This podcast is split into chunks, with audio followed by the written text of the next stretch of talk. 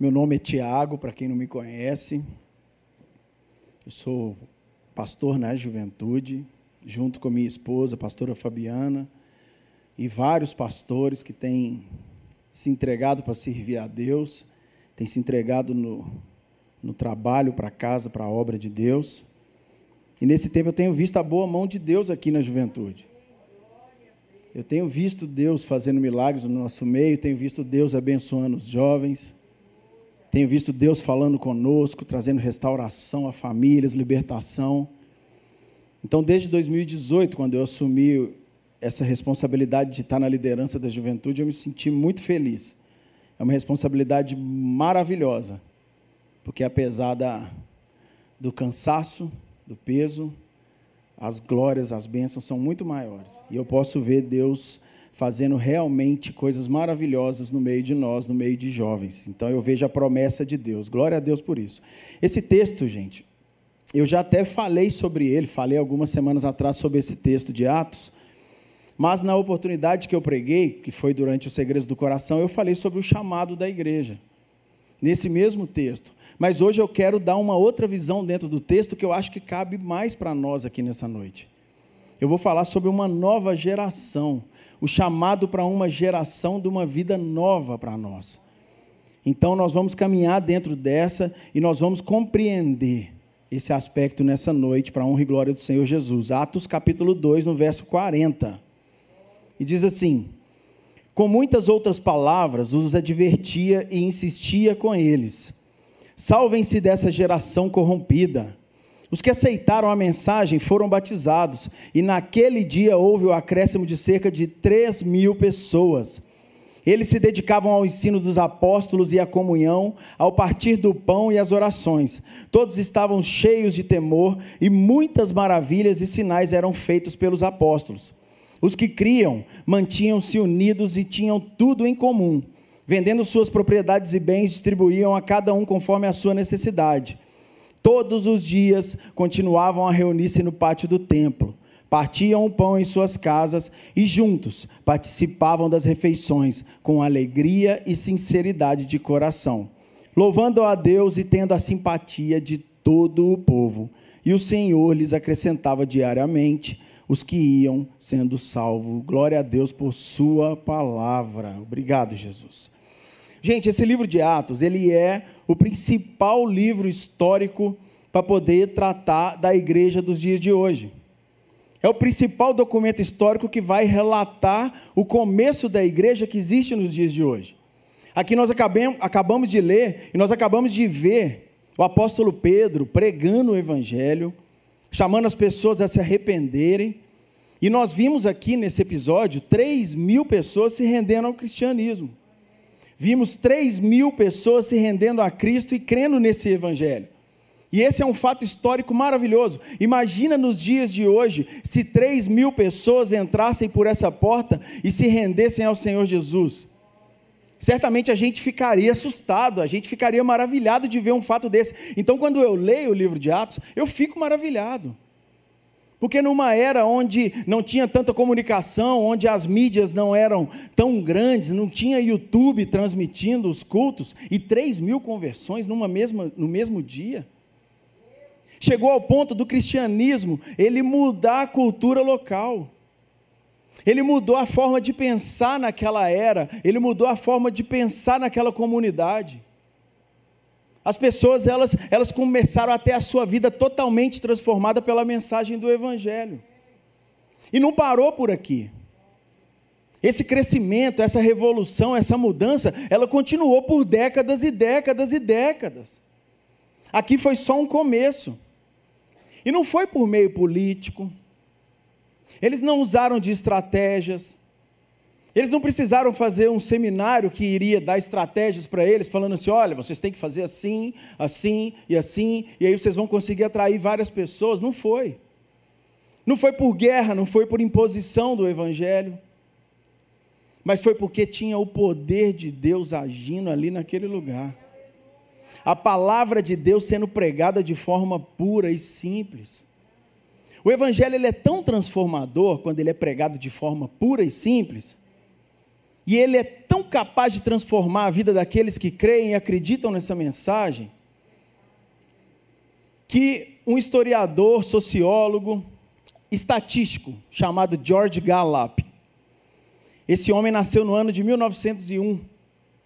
Ele disse que a pessoa menos provável de estar dentro de uma igreja é o jovem solteiro, aquele jovem que é consciente de quem ele é, aquele jovem estudado, aquele jovem que já tem uma profissão.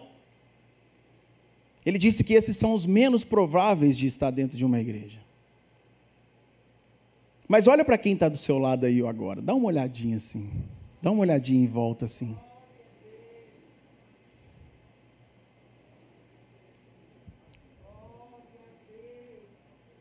Eu vejo várias pessoas que nessa teoria desse sociólogo seriam improváveis de estar aqui. Isso se dá ao fato do pregador ser um bom orador? É lógico que não. Isso é porque vocês não teriam nada para fazer num sábado à noite?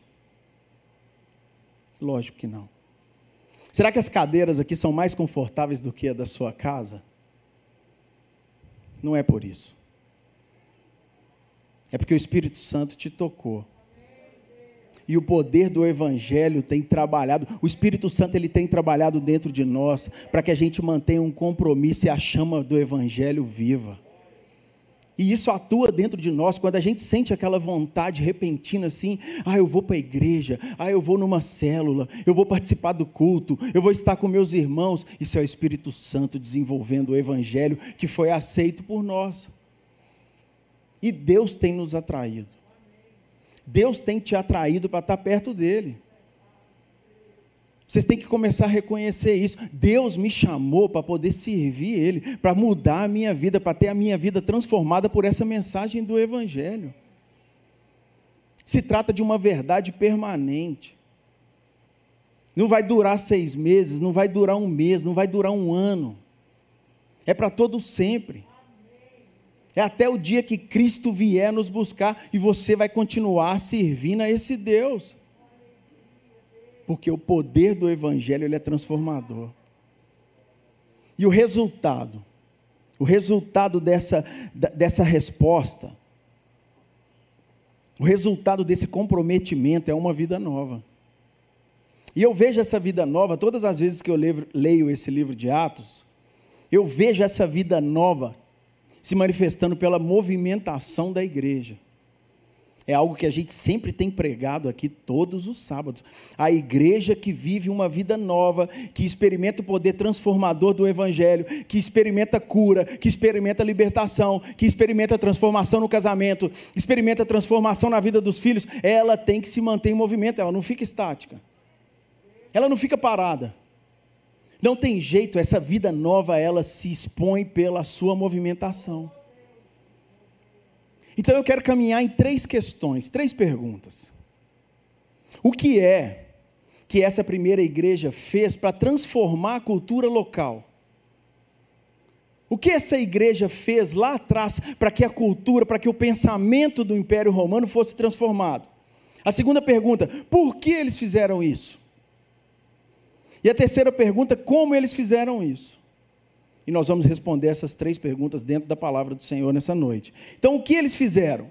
No versículo 42, diz que eles se dedicavam ao ensino dos apóstolos. Eles se dedicavam ao ensino dos apóstolos. A palavra grega usada aqui para ensino é a palavra doutrina. Eles se dedicavam à doutrina ao estudo aprofundado da Bíblia. Aquilo que os apóstolos trouxeram para eles, que estava dentro das Escrituras, é o que eles começaram a se dedicar para entender. É o que eles começaram a se dedicar para compreender com profundidade. Eles começaram a se preocupar com o que estava escrito, para que eles conseguissem cumprir aquilo na totalidade. Eles falaram: Eu quero conhecer o que esses apóstolos estão ensinando, para que isso seja praticado na minha vida. Só que nas novas versões, nos dias de hoje, a Bíblia hoje em dia, ela tem sido traduzida e ela tem tirado essa palavra do, da, da, das traduções novas. Essa palavra dogmática, essa palavra de doutrina, ela tem sumido das novas tradições, porque ninguém quer ser chamado de dogmático hoje em dia.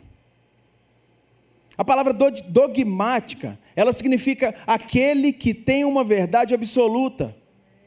Aquele que o dogmático é aquele que contém uma verdade que é imutável. Mas a gente vive numa sociedade hoje onde o relativismo está tomando conta de todas as pessoas. O relativismo virou um assunto de uma geração nova. Agora nós temos que lidar com uma geração plural. São os temas novos agora que o cristianismo discute: geração plural, pós-adolescência, relativismo. Ah, nossa geração evoluiu, pastor. O mundo evoluiu, a gente não tem que ser dogmático, não. A gente não tem que ficar preso em doutrinas mais, não, pastor. Isso é conversa de gente velha. Isso é conversa do passado, pastor. Hoje nós queremos comprovação. Aí estão relativizando a palavra de Deus. Estão pregando uma graça barata, mentirosa uma graça que está sendo usada para chancelar o pecado, para chancelar uma vida de safadeza. Uma graça mentirosa que não é pela qual Jesus morreu. E isso não tem atingido só o mundo, gente. Isso tem atingido também a igreja de Cristo. Que a gente tem mania de culpar só o mundo quando eles tentam relativizar as coisas, mas a igreja também caminha às vezes na mesma pegada. Misericórdia. A igreja tem mania de usar alguns versículos, por exemplo, a letra mata e o espírito vivifica. Como se o estudo aprofundado a respeito da doutrina e da palavra de Deus fosse trazer algum dano para a comunidade local. Como se a comunidade cristã ela fosse sofrer por conta de um estudo aprofundado dentro da palavra de Deus. O estudo aprofundado, gente, dentro da palavra de Deus sempre vai gerar verdade. A palavra de Deus ela é suficiente para trazer vida e para trazer correção para nós. Chegou a hora da nossa geração, chegou a hora de nós todos pararmos de aceitar o que os outros chegam falando para a gente. Chegou a hora, gente. Tem três anos que eu estou na liderança da juventude. Três anos que eu resolvi abrir mão de vontades minhas para poder servir a Deus. E a gente se dispõe a estudar a palavra de Deus. Estou estudando, estou fazendo mestrado. Todos os pastores da juventude estão estudando, fazendo pós-graduação. Todo mundo fazendo seminário. Todo mundo buscando a Deus. Todo mundo jejuando. Todo mundo orando para que pastores de internet e do YouTube sejam o seu foco de visão e de estudo.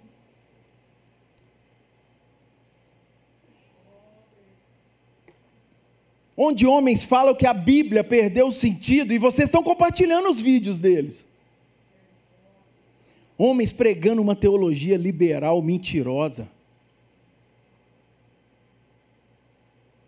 Homens que não servem à igreja, mas colocam a igreja para servir a eles. E o relativismo alcançou a igreja. Esse relativismo que a gente gosta de condenar no mundo, infelizmente alcançou a igreja.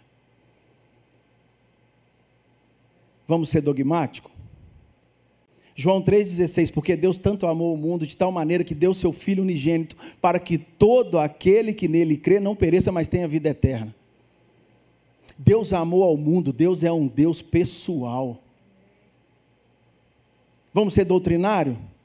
de tal maneira que ele deu o seu filho unigênito. Deus é um Deus justo. Deus é um Deus amoroso. Para que todo aquele que nele crê não pereça, mas tenha vida eterna.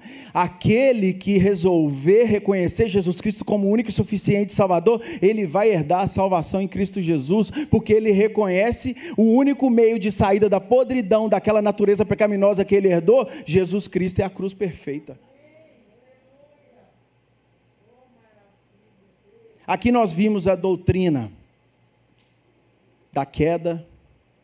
Aqui nós vimos a doutrina da expiação. Aqui nós vimos a doutrina da salvação. Eu vou deixar de ser dogmático? Eu vou deixar de ser doutrinário? Então, para caminhar dentro do Evangelho, gente, não tem como fugir dessa base. Não tem jeito de eu ser um cristão e não analisar as Escrituras com profundidade para eu conhecer o Jesus que morreu no meu lugar. Não tem jeito de vocês se tornarem um cristão e se confessarem como cristãos e evangélicos, a não ser que vocês pesquisem, a não ser que vocês estudem, que vocês se comprometam com profundidade nas Escrituras, para que vocês possam conhecer o seu papel. O que é que essa igreja fez então que os tornaram tão diferentes da cultura local? Capítulo 2, verso 46. Todos os dias continuavam a reunir-se no pátio. Eles não paravam de estudar a Bíblia.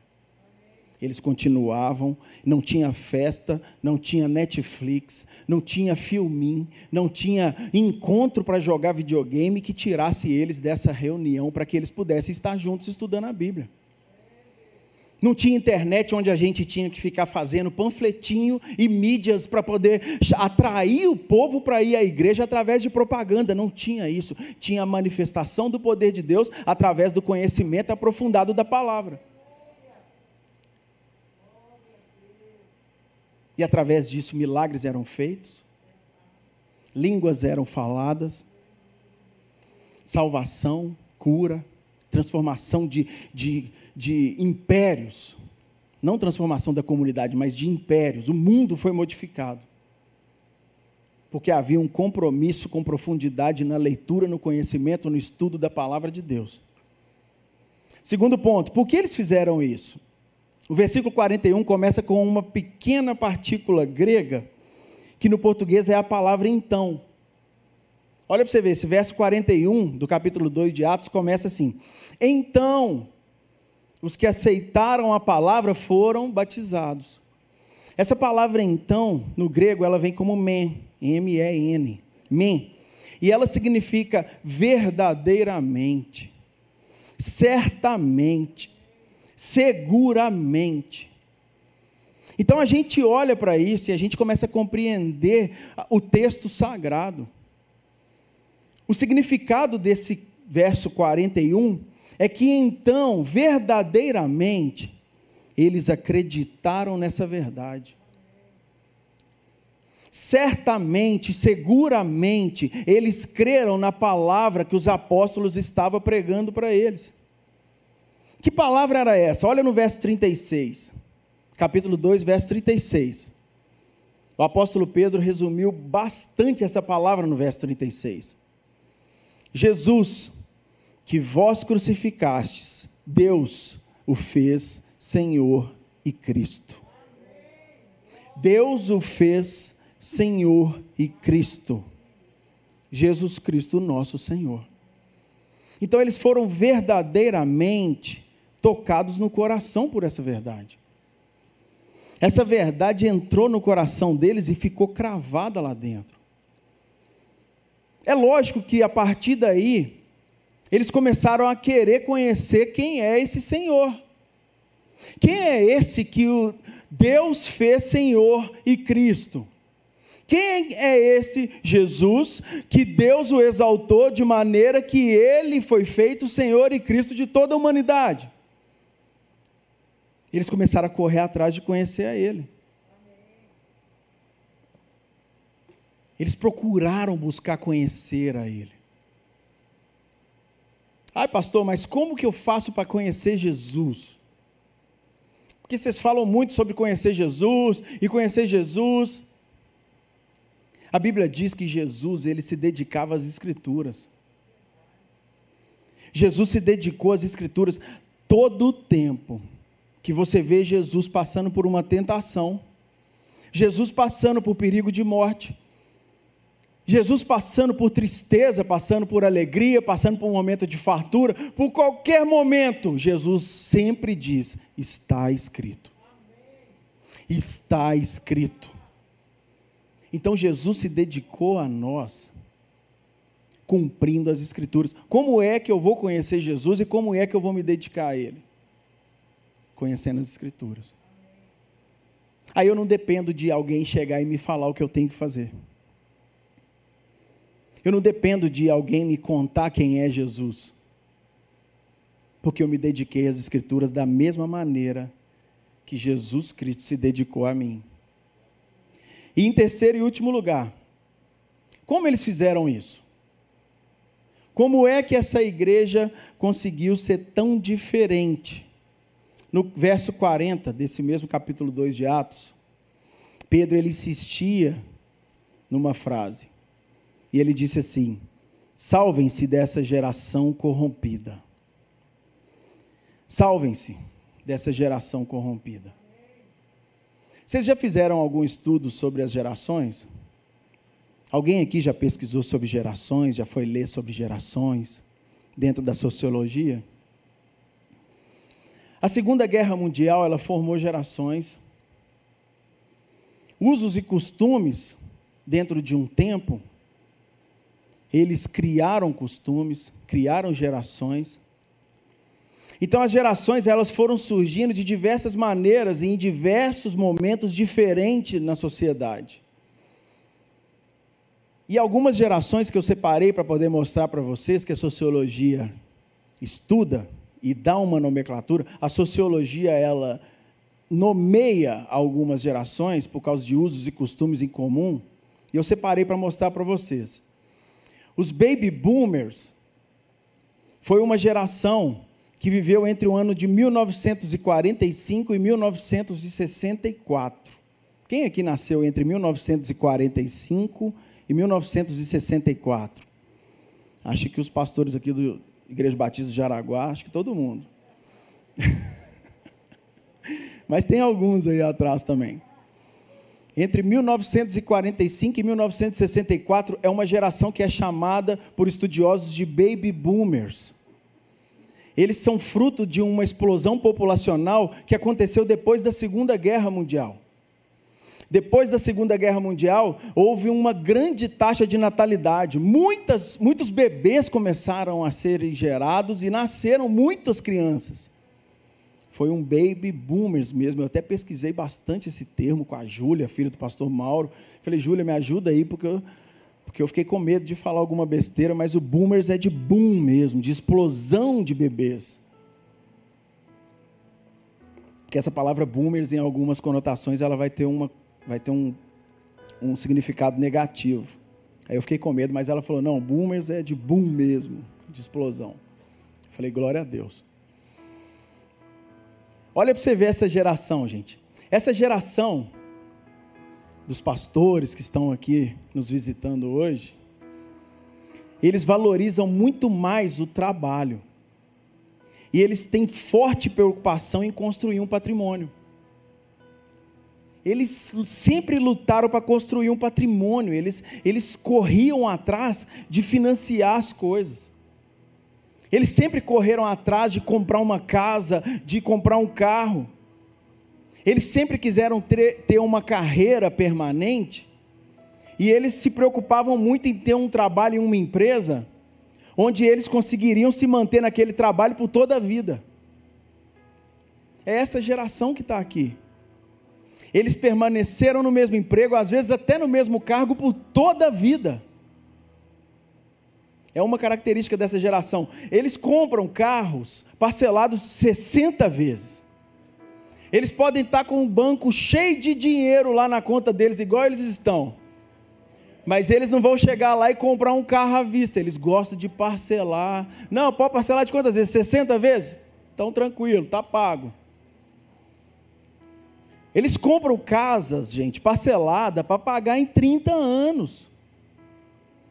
Eles vão financiar uma, um imóvel para eles poderem ter aquele imóvel como deles, e eles querem morar naquele lugar para o resto da vida.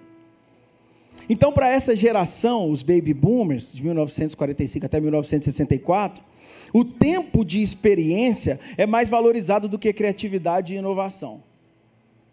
Eles se preocupam mais com a estabilidade, com os pilares. E aí depois vem uma geração chamada de geração X. Essa geração já são aqueles nascidos entre o ano de 1965 e 1984. Aqui eu me enquadro. Eu sou de 81. Quem mais é aqui, gente? Entre 1965 e 1984. Não mente, não. Fala a verdade. Precisa ficar com vergonha, não, gente. É um culto de gerações.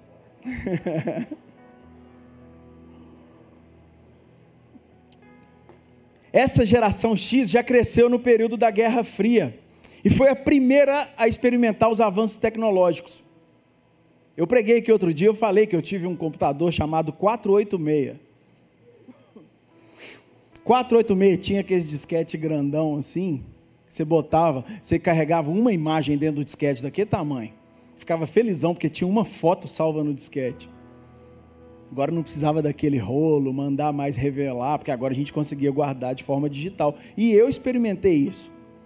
Eu não cheguei a ter o 386 porque meus pais não tiveram condição, mas depois eles conseguiram comprar um 486 e já era coisa de rico isso. Mas eu experimentei esse avanço tecnológico. Essa geração nossa, ela não se arrisca muito, a geração X. Ela valoriza o seu crescimento em cargos dentro da própria empresa e eles gostam de ficar na mesma organização também, mas essa geração já gosta de crescer de cargo. Eles não querem ficar no mesmo cargo. Essa geração minha, eles querem ir crescendo, quer promoção, quer correr atrás de ganhar uma promoção ali e aumentando o seu nível de cargo. E quem é dessa geração X prefere não ser gerenciado por outras pessoas. Como eu me identifico? É muito difícil se submeter e ter que estar debaixo da autoridade. É muito difícil. Essa é a nossa geração, a geração X. Mas nós mantemos um perfil conservador. A nossa geração tem um perfil bem conservador. A gente também pensa em comprar casa, a gente também pensa em comprar um carro. Talvez não parcelando de 60 vezes. Eu briguei muito com meu pai lá em casa, porque na hora de parcelar carro era sempre de 60 vezes. Eu falava, a gente morre de pagar o carro. Não, você uma hora vai chegar, vai pagando. Aí parcelava de 60 vezes. Aí quando eu, quando eu conseguia ir lá fazer sem ele ir comigo, eu ia lá e financiava de 24 vezes. Aí eu não conseguia pagar a parcela, ele tinha que me ajudar. Minha mãe sempre me dava um dinheirinho, eu falava, me ajuda aí, mãe, sem meu pai saber. Mas a gente sempre foi conservador. E as empresas, inclusive, gostam de dar cargos de responsabilidade para essa geração essa geração X, porque é uma geração que não gosta de ficar no mesmo lugar, mas no mesmo tempo se preocupa. Somos conservadores. Mas aí já teve a geração Y. Aqueles que são nascidos entre 1985 e 1999. Cadê? Olha. 1985 e 1999. Essa geração também é conhecida como millennials. Millennials já é uma geração mais exigente em relação às funções que eles vão desempenhar. Essa geração ela tem menos receio de largar um emprego. Essa geração eles pensam assim: eu vou largar esse emprego porque eu vou conseguir algo melhor.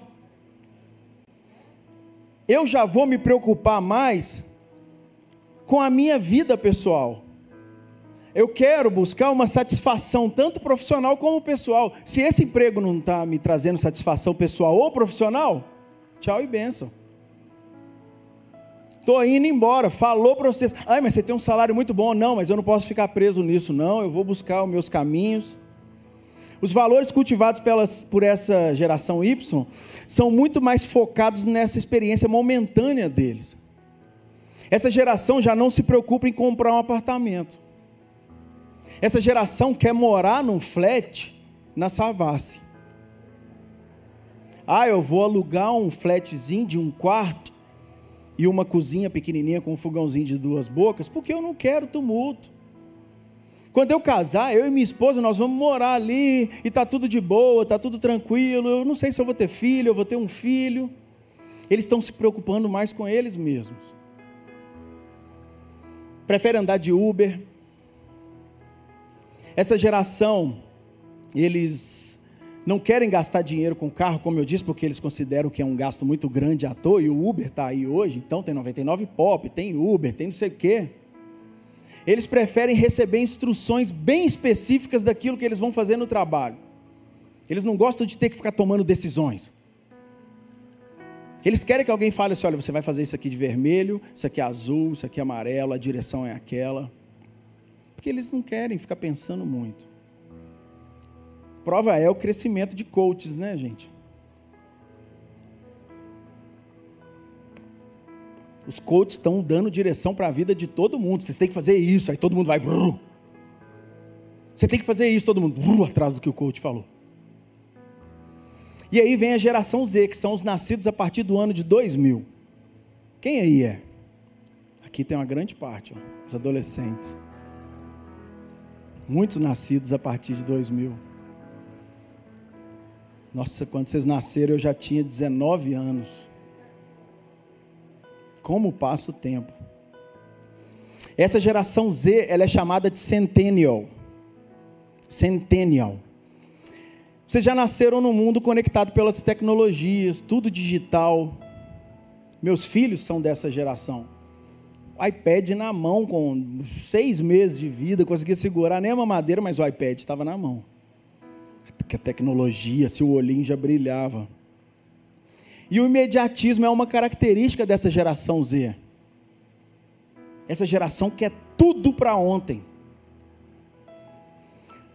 o WhatsApp teve que criar setinha azul de visualização. E essa geração fica com raiva quando você visualiza uma mensagem deles no WhatsApp e você não responde, porque às vezes você pode estar fazendo alguma coisa, dirigindo. O que você estiver fazendo, você, tem que parar o carro e responder na hora, senão eles acham que você já está com raiva. Deu setinha azul, acabou, responda.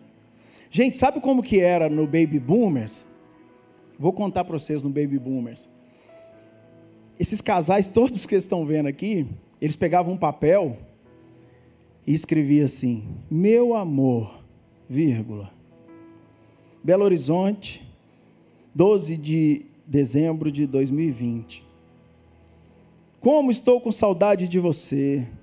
Queria muito te ver esses dias. Escreve uma carta. Eles dobram ela, colocam dentro do envelope, passa, a língua e sela ela. Colocam um selo que eles compravam ia numa agência do correio com essa carta e colocava lá.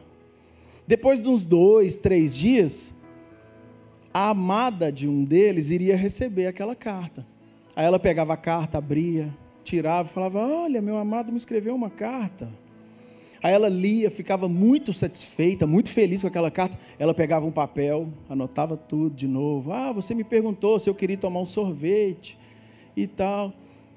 Botava, dobrava, selava a carta, comprava um selim, botava lá, ia no correio. Depois de três dias, esse camarada ia receber a carta. Era a forma deles se comunicarem. Hoje o Instagram tem o tal do visto. Sim. Se alguém te manda uma mensagem em box no Instagram e você não responde, a pessoa até sai da igreja. Gente, tem gente que veio me perguntar se eu estava com raiva, porque eu visualizei mensagem e não respondi. Mas eu achava que não precisava de responder. Mas essa geração nova, eles querem a resposta na hora. E não adianta você tentar falar com eles, calma, eu vou responder. Não. É para isso que tem a setinha azul. Especialistas falam até que não existe ainda empregos para essa nova geração. Os empregos que essa nova geração vai ocupar nas empresas ou em qualquer setor, eles ainda vão ser criados. Ainda não existe. Eu estava até comentando essa semana. Nos Estados Unidos, por exemplo, a Amazon, você faz uma compra na parte da manhã, eles já entregam à tarde essa compra. De tão imediatista que essa geração tá, gente. One day shipping. Você comprou de manhã, eles vão conseguir te entregar à tarde. E eles não atrasam. Porque senão, se o camarada não conseguir entregar à tarde, eles não querem mais. Então, mais do que uma classificação cronológica, vocês puderam perceber que aqui se trata de costumes. De uma geração que foi conectada, cada geração dessas que eu citei, elas foram conectadas por momentos, por culturas locais, por pensamentos locais. E isso acaba afetando todo mundo que nasceu naquele tempo. Então, quando eles nomearam e colocaram um tempo para nomear essa geração, eles se preocuparam muito com essas análises comportamentais. É lógico que tem exceções. É lógico que tem jovens hoje que não são tão imediatistas, que são mais tranquilos. Mas quando o apóstolo Pedro, aqui nesse verso 40, ele fala: salvem-se dessa geração corrompida, gente. Ele estava querendo dizer para esses irmãos: olha, se vocês quiserem se tornar um cristão, se vocês quiserem viver dentro do cristianismo de maneira plena, dentro da totalidade, vocês vão ter que conseguir quebrar todos os padrões que são nomeados pela sociedade e pela comunidade local. Vocês vão ter que conseguir sair dessa geração que vocês estão inseridos. O que o apóstolo Pedro disse é que nós devemos ser inteiramente transformados pelos padrões bíblicos. Então, pastor, existe uma geração corrompida? Gente, não se trata de uma geração corrompida. Não se trata de qual geração corrompida. Porque todas as gerações foram corrompidas. A depravação total é algo que foi herdado pelo homem. Lá em Adão, quando o homem pecou, Adão e Eva, eles resolveram pecar a partir dali até hoje o homem nasce herdando essa natureza pecaminosa e as escolhas do homem vão ser sim, por natureza, escolhas ruins.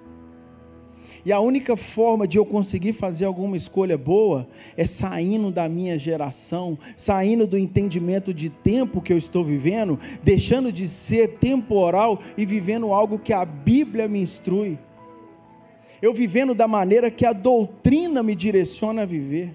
A única maneira de vocês, não interessa qual geração é a sua, viverem de maneira plena o Evangelho, da maneira que Cristo se entregou por vocês, é você saindo de todo o pensamento da sua geração, você saindo de qualquer atitude que a sua geração te impõe, para que você possa viver aquilo que está na palavra de Deus. É a única maneira. Salvem-se dessa geração corrompida se salva dessa geração corrompida, juventude. Se salvem dessa geração corrompida, Getsemane. Qualquer que seja a sua geração, se ela foi imposta por homens, por sociólogos, por pensadores e não por Cristo, ela é corrompida. A verdade absoluta da palavra de Deus vai nos tirar da nossa geração. E por isso eu quero aplicar para a gente poder orar. Eu vou pedir que o pastor Jorge e a pastora Glenda orem por nós aqui, todos os pastores que estão aqui presentes, nos honrando nessa noite. Eu vou pedir que todos orem por nós, que eles ponham a mão na gente. Pô, a mão não precisa não, por causa do, desse negócio do Covid, só fazer assim que dá, mas, mas eu queria muito pedir que os senhores e as senhoras andassem no meio da juventude e orassem por nós. Porque não se trata de olhar para gerações, não. Se trata de olhar para a palavra de Deus. Mas tem maravilhas que a gente pode ver sendo passada de geração em geração. E nós temos na nossa frente aqui heróis da fé vivos. Servos do Senhor que construíram, e quando eu falei uma vez que eles construíram esse lugar que nós estamos aqui, foi porque eles construíram. Eles deram sangue eles carregaram tijolos, carregaram pedras para que isso aqui tivesse em pé hoje. E eles conseguiram se salvar da geração corrompida. Quais as marcas nós devemos deixar para a nossa geração? Lucas, gente, quando escreveu esse livro, ele apontou para as colunas, para as marcas da igreja. Aplica isso no seu coração. Primeiro lugar, o ensino dos apóstolos. Segundo lugar, a vida comum daqueles que acreditaram. Em terceiro lugar, o partilhar do pão. E em quarto lugar, as orações. Viva com esses quatro pilares na sua vida. Saia daqui nessa noite compreendendo o seu papel como igreja, para que você venha cumprir esses quatro pontos da igreja, essas quatro pilares. A gente não tem como separar esses pilares ou deixar de cumprir um deles para fazer parte dessa igreja. A gente vai bagunçar tudo se a gente quiser descumprir um dos quatro.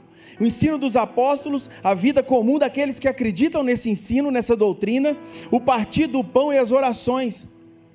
Em primeiro lugar, se o aprendizado e o ensino cristão deixar de ser importante no meio da igreja, as pessoas vão começar a ser influenciadas pela cultura local.